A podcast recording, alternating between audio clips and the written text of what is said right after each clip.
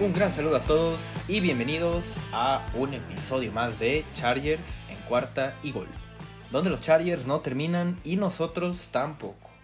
Ya lo saben amigos, yo soy Luis Chávez y estoy muy muy feliz de que me puedan acompañar en un episodio más para hablar de este nuestro equipo Los Ángeles Chargers. Ya lo saben, pueden seguirnos en nuestras redes sociales. A mí me encuentran en arroba luischavez08 en Twitter y a la cuenta de este programa en arroba cuarta y gol chargers. Ya lo saben, para poder ahí estar eh, al pendiente de todas las noticias. Ya el inicio de este off-season que parece ser que ya terminó la temporada, pero ¿qué creen?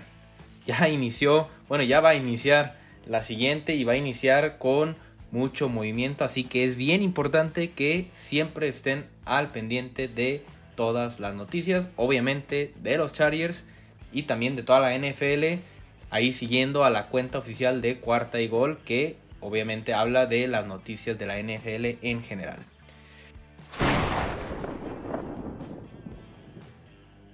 Y nosotros vamos a iniciar este episodio hablando de las noticias del equipo de los Chargers en la última semana.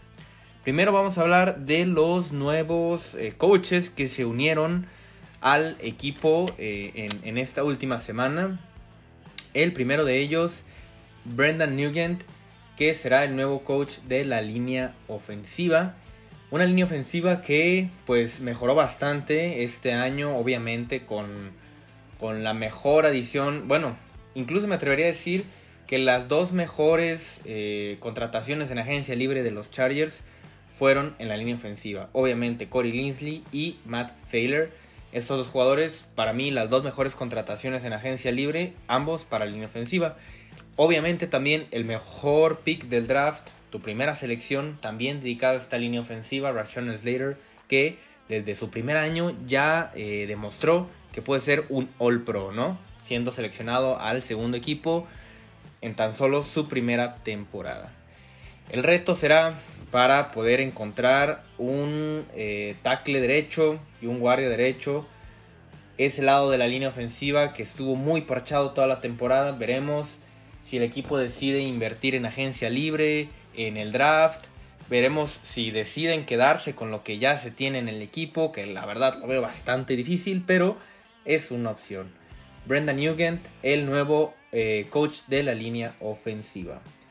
Por su parte, Chris Gold, eh, este nuevo asistente de los equipos especiales, él estuvo cinco años eh, como, mm, como, asistente también de, de, equipos especiales en los Denver Broncos. Aquí coincidió con Brandon Staley en el momento que Brandon Staley estuvo en este equipo. Así que un conocido de Brandon Staley para que bueno, un, nuevo asistente en, equipos especiales para que pueda ayudar al nuevo coordinador de, equipos especiales, ¿no? Ryan Ficken, que también, bueno, hablamos de él la semana pasada, proveniente de los Vikings. Por último, eh, Mike Histand, que también, eh, bueno, él va a ser eh, asistente defensivo de calidad bueno, ya saben ustedes, ¿no? En, inglés es Assist Defensive Quality Control Coach. O sea, va a ayudar obviamente al control de calidad de la defensiva, una de las peores defensivas de la liga, una defensiva que tiene que mejorar sin duda alguna, una defensiva que Brandon Staley seguramente le pondrá mucho empeño en este off-season y bueno, Mike Hastand que viene a ayudar, también fue parte del equipo los Broncos mientras Brandon Staley estuvo ahí. Así que básicamente Brandon Staley trayendo a gente que conoce bastante bien.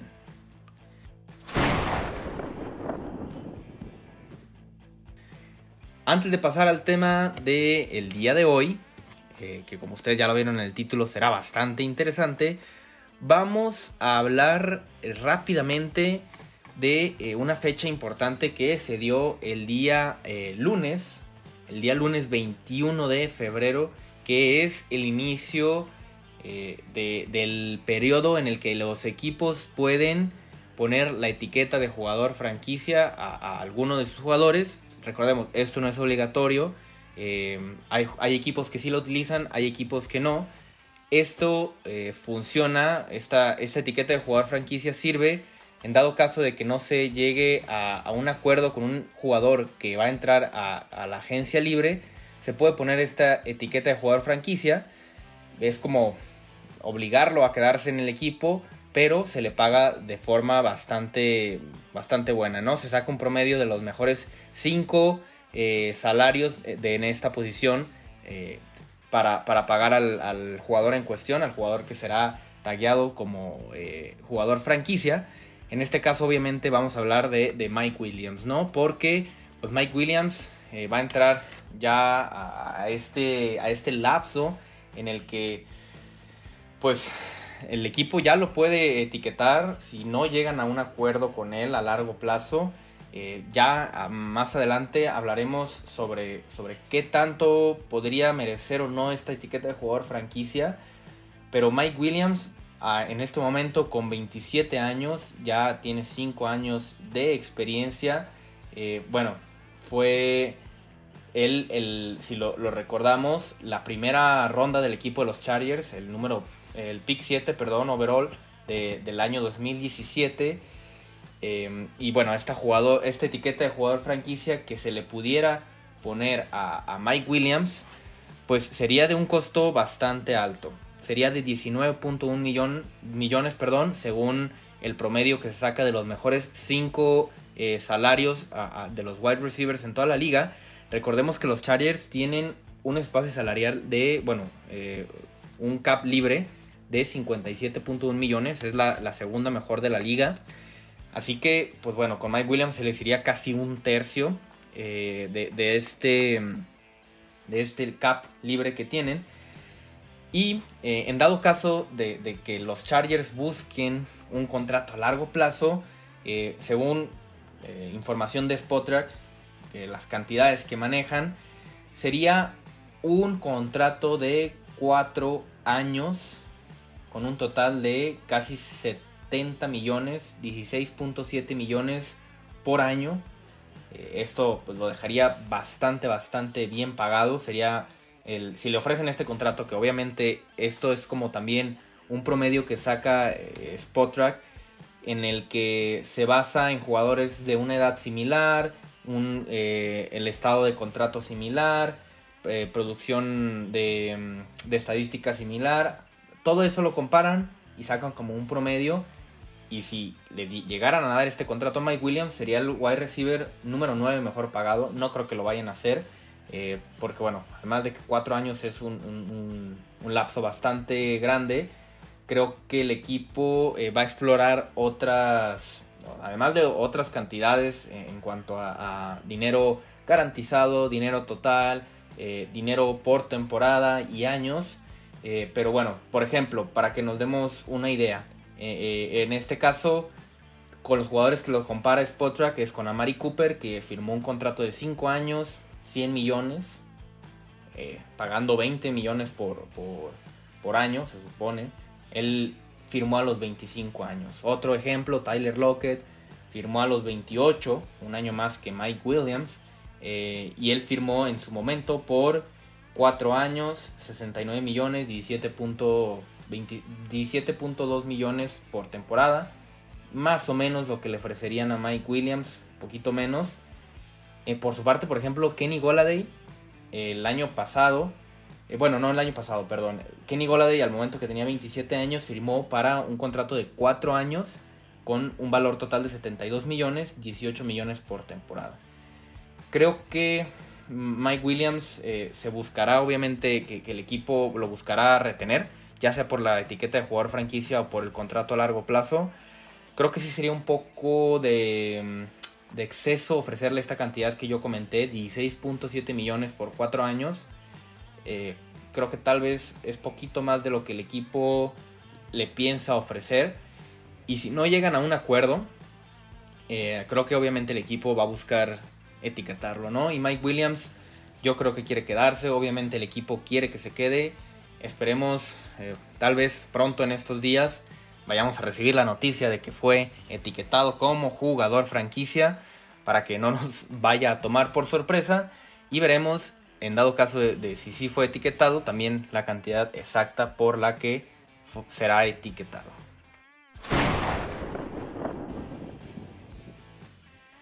Y ahora sí vamos a pasar al tema del día de hoy. Un tema que teníamos planeando eh, ya algunas semanas, como ya se los había comentado. Dejamos lo mejor para el final, el episodio para hablar de Justin Herbert. En su momento yo les comenté que estábamos preparando algo también muy muy especial.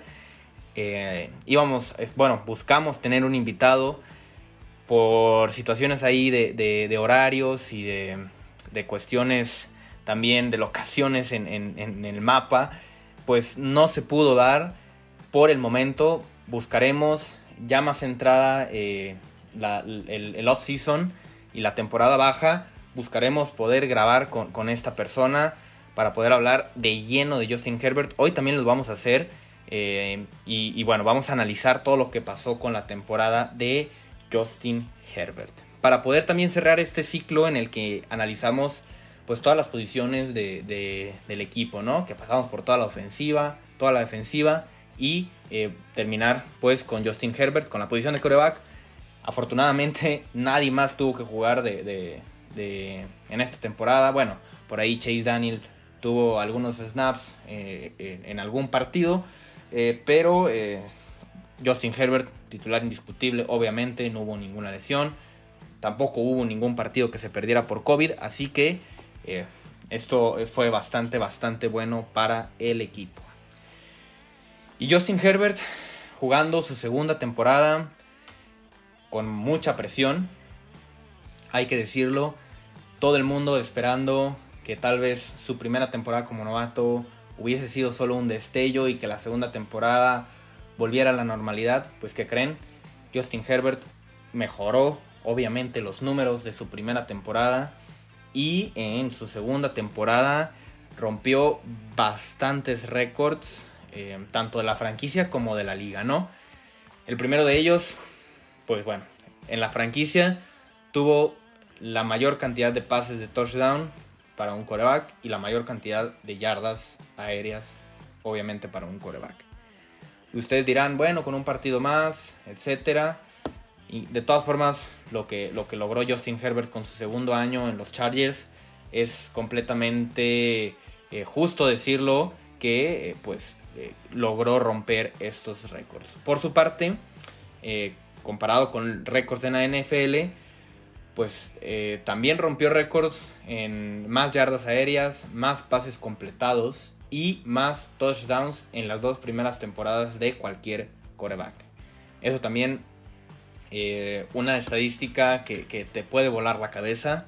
Porque sí, bueno, muchos corebacks eh, históricos no, no, empezaron desde su año de novato, ¿no? Obviamente Tom Brady no lo hizo, eh, Aaron Rodgers tampoco, Patrick Mahomes, eh, por decir algunos actuales, que, todavía, bueno, Tom Brady ya con su retiro, pero jugadores, corebacks actuales, ¿no? Que históricos. Un jugador actual, perdón, un jugador histórico que, que sí pudo iniciar de su año de novato, por ejemplo, Dan Marino, si lo podemos ver así, Peyton Manning, eh, no sé quién más se les ocurra. Primera ronda, Andrew Locke tal vez. Pues bueno, Justin Herbert con los números sumados de las dos primeras temporadas ha tenido eh, las dos mejores primeras temporadas en la historia de cualquier coreback. Obviamente, pues Dan Marino y, Peyton Manning, eh, dos de los mejores corebacks en la historia de la liga. Así que si lo comparamos con esos dos corebacks, pues lo que nos espera para Justin Herbert es simplemente espectacular. Obviamente hay que darle tiempo. Eh, no podemos decir que Herbert va a ser un salón de la fama con dos años o que va a ser el mejor coreback de la historia o cosas por el estilo por estos dos años, pero pues eh, esa narrativa logró romperla, ¿no? De que tal vez en su segundo año iba a bajar el nivel. No, no, no, eso no sucedió y nos sorprendió a todos. ¿Qué más podemos hablar de Justin Herbert? En cuanto a estadísticas, eh, otra estadística que también es para volarte la cabeza fue el coreback con más partidos de 300 o más yardas en, el 2021. Esto eh, comparándolo, aquí ya entra, ¿no? La comparación con jugadores como Tom Brady, Aaron Rodgers, eh, Patrick Mahomes, eh, este año Josh Allen, que tuvo muy buena temporada, etc. Pues bueno, Herbert fue el jugador con más partidos de 300 yardas en esta temporada. Y también desde el 2020 Herbert es el jugador con más partidos de de 300 yardas eh, en este lapso de dos temporadas, ¿no? Eh, en este lapso de dos temporadas, Herbert tuvo 17 partidos de 300 o más yardas. El que le sigue Brady con 16 y el que le sigue Mahomes con 14. Otra estadística simplemente para dar un contexto. Podemos hablar también de que Justin Herbert lideró una ofensiva que fue la segunda en puntos eh, por drive en la liga. También una ofensiva con demasiada, pues bueno, muy explosiva, que, fue una de las mejores de la liga. Sabemos que, dado el caso de la defensa que fue tan mala, pues los Chargers ni siquiera pudieron llegar a postemporada, pero eh, una ofensiva liderada por Herbert que fue muy, muy buena. Otro punto del que podemos hablar, por ejemplo, Justin Herbert fue el jugador que más drops le hicieron sus receptores al coreback que más pases le soltaron en toda la liga con 38 pases. Es una cantidad exorbitante, la verdad. Es que Justin Herbert, pues el año pasado eh, no, fue, no fue tanto, ¿no? Lo que, lo que le terminaron soltando. Eh, el año pasado le soltaron 23 pases y este año 38. Es eh, pues un incremento de más del 50% de lo que fue el año pasado creo que en, esta parte pues sí tendrá que trabajarse sobre todo, bueno, muchos de esos drops, como ya lo comentamos en, episodios anteriores, algunos fueron de Keenan Allen, de Jared Cook, que quién sabe si regresará para la siguiente temporada. Por ahí también eh, hubo algunos de, Mike Williams eh, y pues bueno, todo el equipo tendrá que, mejorar esta estadística, ¿no? Esta estadística pues sí le pertenece a, todo el equipo más que solo a Justin Herbert. Y eh, bueno, también vamos, vamos a hablar de, Vamos a hacer un ejercicio ahorita que... Una estadística que vi, bueno, que investigando ya más a fondo sobre, sobre la temporada de Herbert, fue el tercer coreback en eh, coreback rating, que una estadística eh, que mide ESPN, ¿no? Fue el tercero de toda la liga. Aquí, pues bueno, los primeros dos fueron los dos jugadores que estuvieron seleccionados, bueno, que podemos hablar, fueron los dos finalistas para MVP, ¿no? Sabemos que no hay finalistas, pues, pero fueron los dos jugadores que más votos recibieron para MVP. Al final, Aaron Rodgers fue el que lo ganó, pero Tom Brady fue el segundo. Justin Herbert fue el tercero en quarterback rating detrás de estos dos. Y quiero hacer este ejercicio comparando pues las estadísticas como para ver si al final Justin Herbert es un coreback eh, tal vez top 3, top 5, top 10, top 12 en la liga.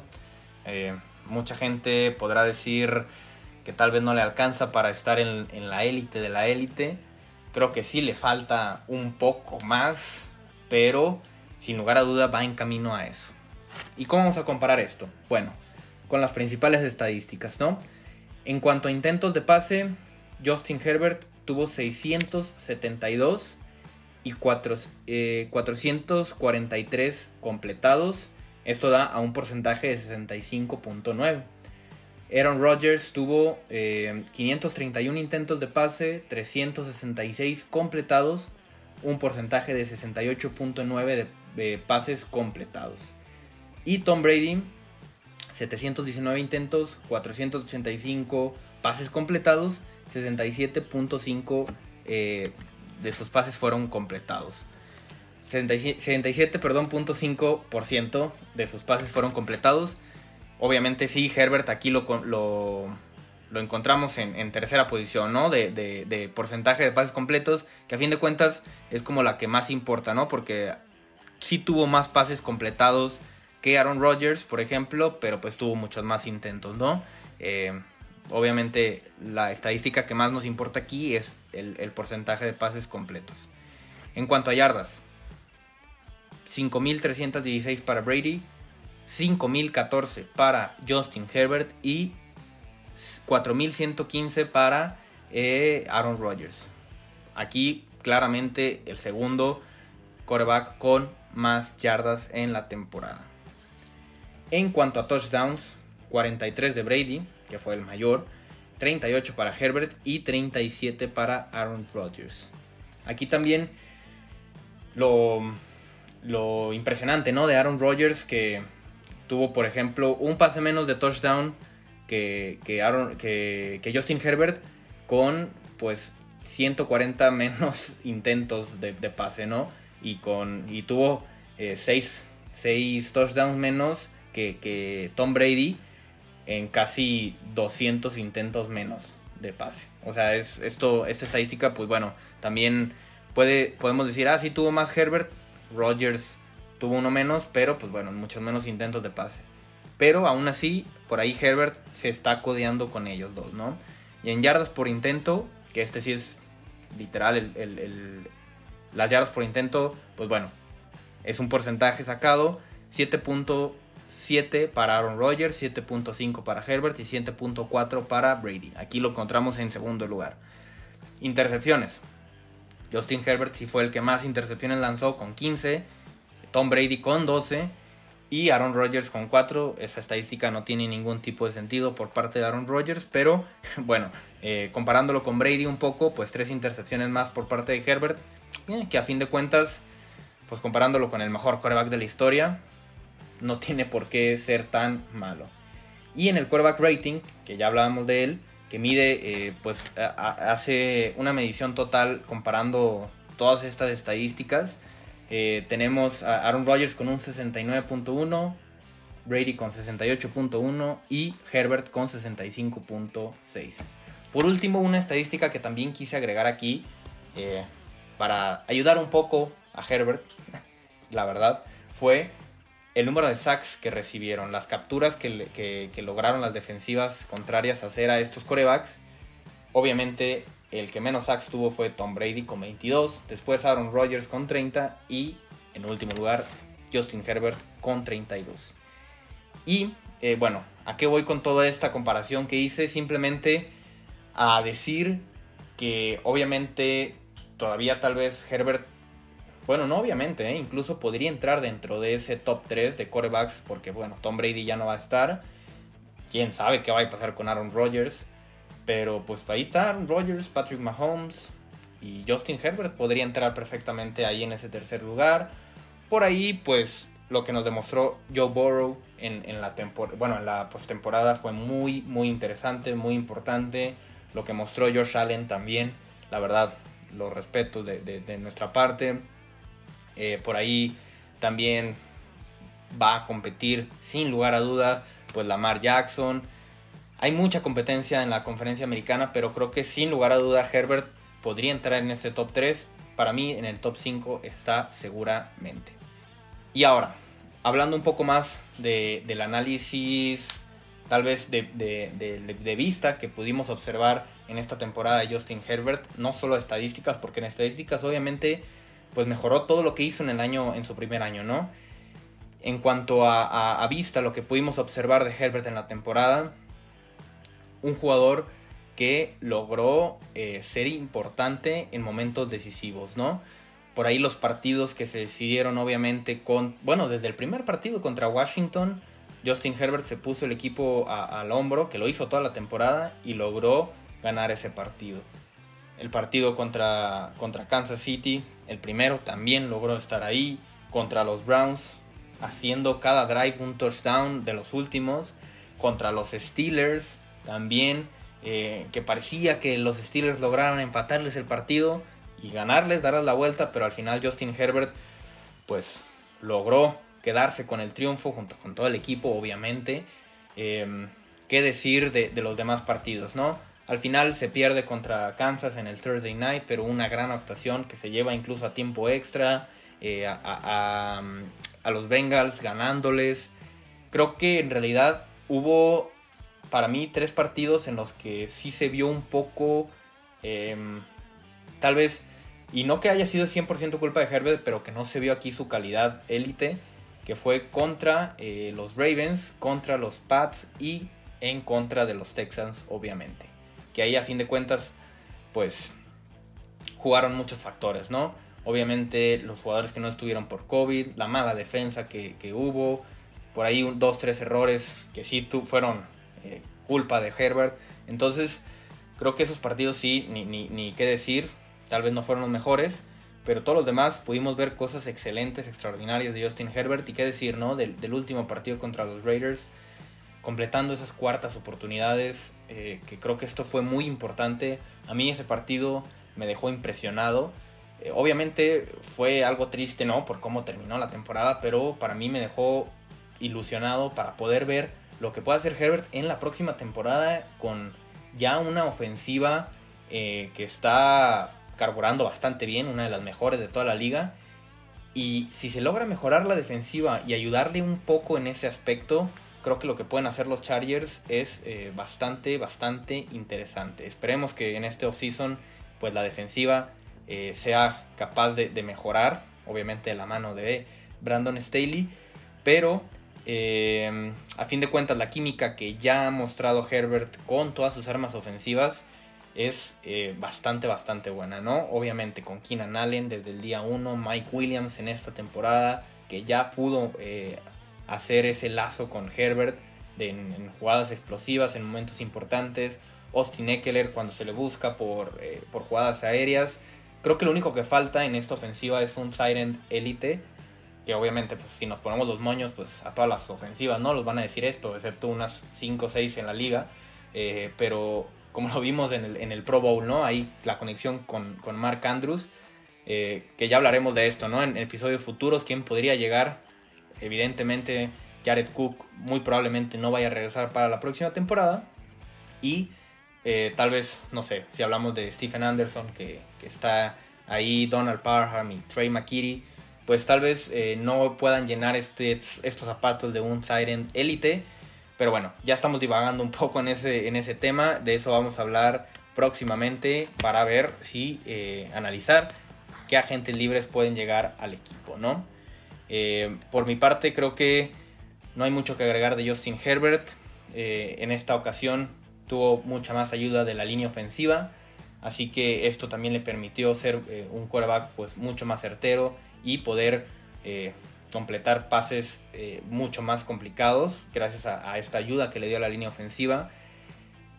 También las defensivas hicieron un ajuste con él, ¿no? Porque en la primera temporada no se sabe qué va a ser un novato eh, y, dudaba mucha gente del brazo que tenía, entonces lograba, logró muchos bombazos, si lo podemos decir así, Herbert con ese brazo tan fuerte que tiene. En esta ocasión eh, tuvo muchas menos presiones, ¿no? En este. En este. En esta temporada. Tuvo. Eh, bueno. Tuvo menos sacks. Pero también fue. En, en, menos ocasiones le hicieron blitz, ¿no? La temporada pasada en 170 ocasiones. Esta temporada 155. La temporada pasada fueron eh, 85 veces la que fue perseguido. Y en esta, en esta ocasión fueron 51 pero creo que esto se debió mucho al ajuste que hicieron las defensivas utilizando un cover 2 para poder cubrir ese, esos espacios eh, en zonas ya más largas, ¿no? Eh, no buscar pues poder limitar a Herbert a hacer pases cortos, ¿no? No que no te quemara en, situaciones del muy largo yardaje. Creo que por esta parte Herbert va a tener que pues mejorar en, esta, en este aspecto porque algunos de sus errores vinieron pues buscando eh, a, esa, jugada explosiva, pero pues eh, había doble cobertura atrás, así que al final terminaban siendo intercepciones. Eh, pues Justin Herbert, ¿qué más queda decir de él? Eh, nada más como dato, último dato, eh, para la próxima temporada, por el momento, por ahorita, hoy, día 22 de febrero que estamos grabando esto, es el quinto favorito para ser MVP, ¿no? Detrás de eh, jugadores como George Allen, Patrick Mahomes, eh, Aaron Rodgers e incluso Joe Burrow. Así que esperemos que esto pueda subir y Justin Herbert pronto logre ser ese MVP y llevar a los Chargers primero a postemporada y luego ya veremos, ¿no? ¿Qué más se puede conseguir? Les agradezco mucho haberme acompañado en este episodio hablando de la joya de coreback que hay en los Chargers. Ya saben, seguirnos en nuestras redes sociales, arroba luischavez08 y arroba cuarta y gol Chargers. Les mando un saludo a todos, un abrazo y nos escucharemos en el próximo episodio porque ya lo saben, los Chargers no terminan y nosotros tampoco. Cuarta y gol.